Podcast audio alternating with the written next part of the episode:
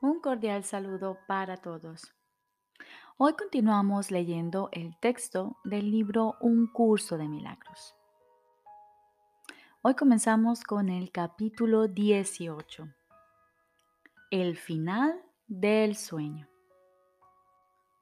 Primera parte. El sustituto de la realidad.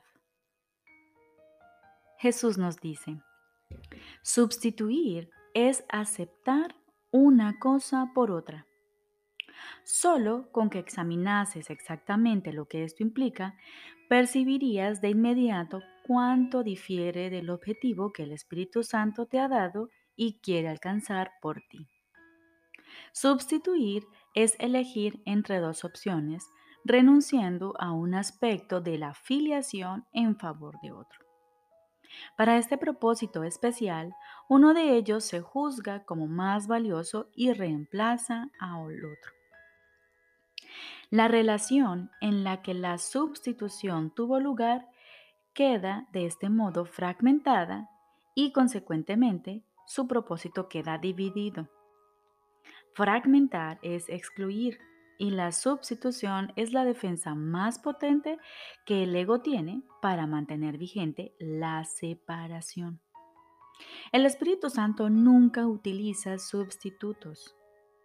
En cualquier situación en la que el ego percibe a una persona como sustituto de otra, el Espíritu Santo solo ve su unión e indivisibilidad. Él no elige entre ellas, pues sabe que son una sola. Al estar unidas, son una sola porque son lo mismo. La sustitución es claramente un proceso en el que se perciben como si fuesen diferentes. El deseo del Espíritu Santo es unir, el del ego separar. Nada puede interponerse entre lo que Dios ha unido y el Espíritu Santo considera uno. Pero todo parece interponerse en las relaciones fragmentadas que el ego patrocina a fin de destruirlas. La única emoción en la que la sustitución es imposible es el amor. El miedo, por definición, conlleva sustitución, pues es el sustituto del amor. El miedo es una emoción fragmentada y fragmentante. Parece adoptar muchas formas y cada una parece requerir el que uno actúe de modo diferente para poder obtener satisfacción. Si bien esto parece dar lugar a un comportamiento muy variable, un efecto mucho más serio reside en la percepción fragmentada de la que procede dicho comportamiento. No se considera a nadie como un ser completo. Se hace hincapié en el cuerpo, y se le da una importancia especial a ciertas partes de este, las cuales se usan como baremo de comparación, ya sea para aceptar o para rechazar y así expresar una forma especial de miedo.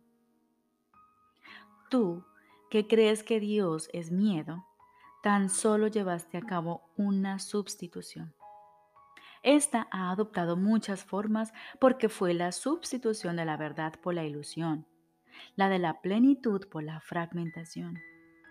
Dicha sustitución a su vez ha sido tan desmenuzada y subdividida y dividida de nuevo una y otra vez que ahora resulta casi imposible percibir que una vez fue una sola y que todavía sigue siendo lo que siempre fue.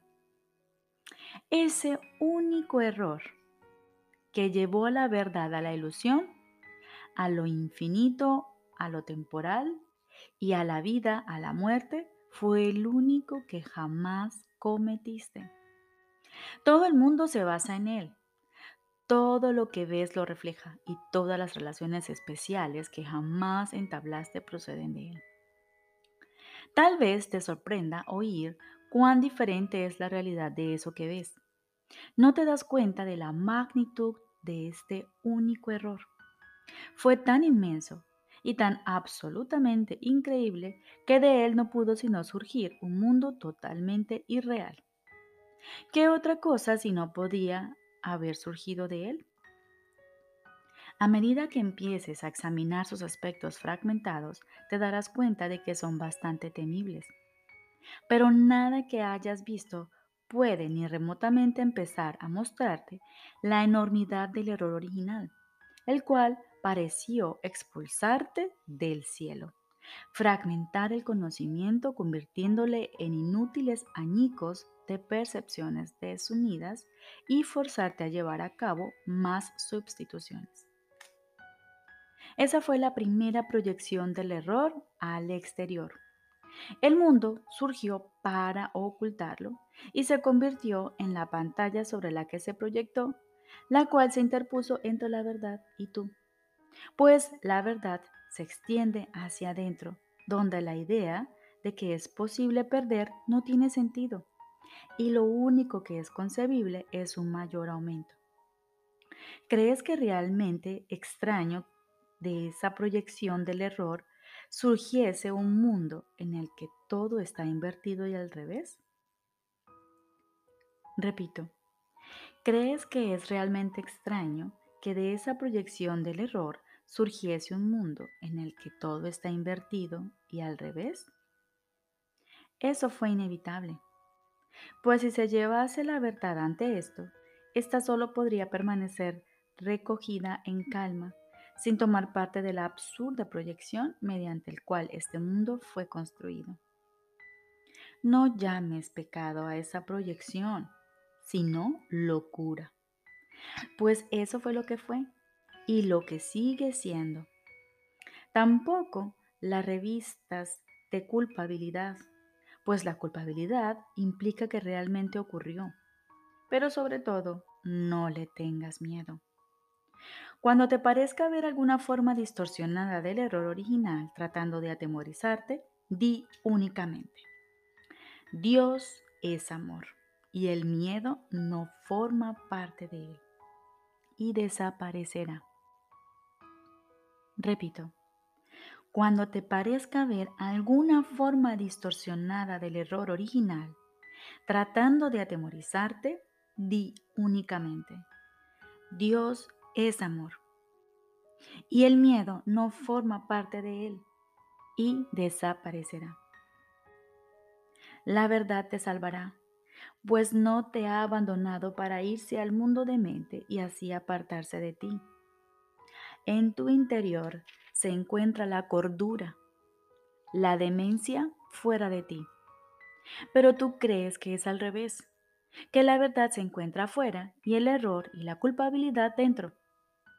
Tus míseras e insensatas sustituciones, trastocadas por la locura y formando torbellinos que se mueven sin rumbo, cual plumas arrastradas por el viento, son insubstanciales. Se funden, se juntan y se separan, de acuerdo con patrones cambiantes que no tienen sentido y que no tienen que ser juzgados en absoluto. No tiene objeto juzgarlos individualmente. Las insignificantes diferencias que en lo relativo a la forma parece haber entre ellas no son diferencias reales en absoluto. Ninguna de tus sustituciones tiene importancia. Eso es lo único que tienen en común, nada más. Sin embargo, ¿qué otra cosa es necesaria para hacer que todas sean lo mismo? Deja que se las lleve el viento, formando torbellinos y dando rumbos hasta que se pierdan de vista, lejos, muy lejos de ti. Y vuélvete hacia la majestuosa calma interna, donde en santa quietud mora el Dios viviente, que nunca abandonaste y que nunca te abandonó. El Espíritu Santo te lleva dulcemente de la mano y desanda contigo el camino recorrido en el absurdo viaje que emprendiste fuera de ti mismo, conduciéndote con gran amor de vuelta a la verdad y a la seguridad de tu interior. Él lleva ante la verdad todas tus dementes proyecciones y todas tus descabelladas sustituciones, las cuales ubicaste fuera de ti Así es como Él interviene el curso, perdón, así es como Él invierte el curso de la demencia y te devuelve a la razón. En tu relación con tu hermano, donde el Espíritu Santo se ha hecho cargo de todo a petición tuya, Él ha fijado el rumbo hacia adentro, hacia la verdad que compartís. En el demente mundo de afuera, nada se puede compartir, sino únicamente sustituir. En la realidad, compartir y sustituir no tienen absolutamente nada en común. Dentro de ti amas a tu hermano con un amor perfecto. Esa es tierra santa en la que ninguna sustitución puede tener lugar y donde solo la verdad de tu hermano puede morar. Ahí estáis unidos en Dios, tan unidos como lo estáis con Él. El error original jamás llegó hasta ahí, ni lo hará jamás. Ahí reside la verdad radiante a la que el Espíritu Santo ha confiado tu relación. Deja que Él la lleve ahí donde tú quieres que esté. Ofrécele un poco de fe en tu hermano para ayudarle a que te muestre que ningún sustituto del cielo que hayas inventado puede excluirte de este. En ti no hay separación y no hay sustituto que pueda mantenerte separado de tu hermano. Tu realidad fue la creación de Dios, la cual no tiene sustituto. Estáis tan firmemente unidos en la verdad que solo Dios mora allí. Y Él jamás aceptaría otra cosa en lugar de vosotros. Él os ama a los dos por igual y, a cada uno solo. Y tal como Él os ama, así sois. Nosotros no estáis unidos en ilusiones, sino en un pensamiento tan santo y tan perfecto que las ilusiones no pueden permanecer allí para mancillar el santo lugar donde os encontráis unidos. Repito, vosotros no estáis unidos en ilusiones, sino en un pensamiento tan santo y tan perfecto que las ilusiones no pueden permanecer allí para mancillar el santo lugar donde os encontráis unidos. Dios está contigo, hermano mío. Unámonos en Él en paz y con gratitud y aceptemos su regalo como muestra y como nuestra más santa y perfecta realidad, la cual compartimos con Él. El cielo le es restituido a toda la filiación a través de su relación, pues en ella reside la filiación íntegra y hermosa, y a salvo en tu amor.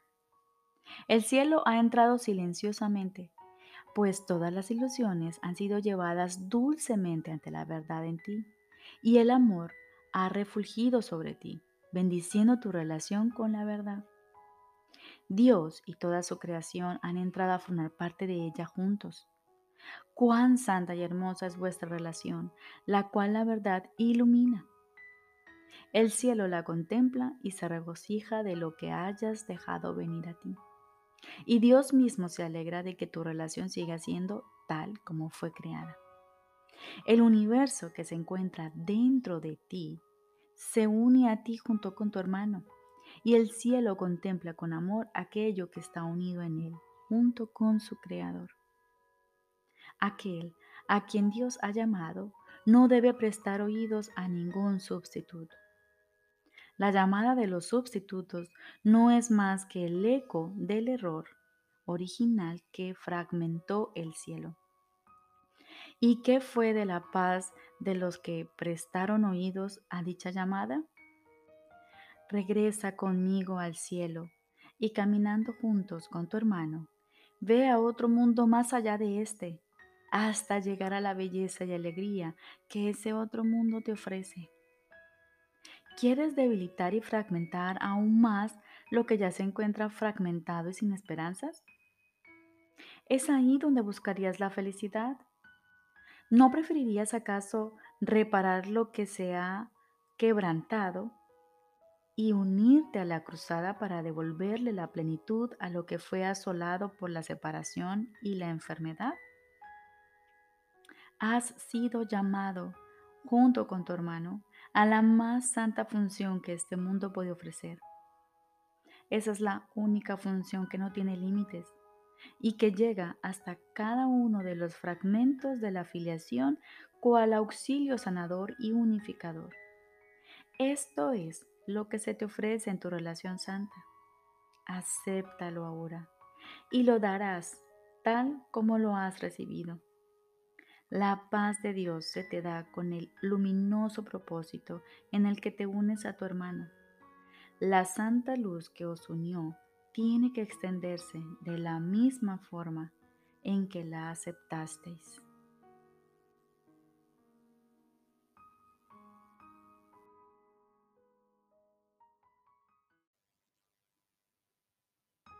Ahora continuamos con el libro de ejercicios. Lección número 143. Hoy comenzamos el día con este pensamiento central. Mi mente alberga solo lo que pienso con Dios. Despejamos nuestra mente de pensamientos engañosos y asumimos con actitud receptiva nuestro repaso de hoy. Preparamos nuestra mente para que aprenda la paz y la libertad que estas dos ideas de hoy nos traen. En la quietud recibo hoy la palabra de Dios. Todo lo que doy es a mí mismo a quien se lo doy. Repito, en la quietud recibo hoy la palabra de Dios. Todo lo que doy es a mí mismo a quien se lo doy. Luego, cerramos los ojos y repetimos estas ideas dentro de nosotros. En la quietud recibo hoy la palabra de Dios. Todo lo que doy es a mí mismo a quien se lo doy. Aquietemos nuestras mentes escuchemos la voz de nuestro Padre y recibamos con gozo su regalo, su mensaje de amor. Y hoy, durante el día, a cada hora, vamos a traer a nuestra mente este pensamiento central. Mi mente alberga solo lo que pienso con Dios. Recordemos. Lección número 143. Tenemos dos ideas de repaso hoy. En la quietud recibo hoy la palabra de Dios.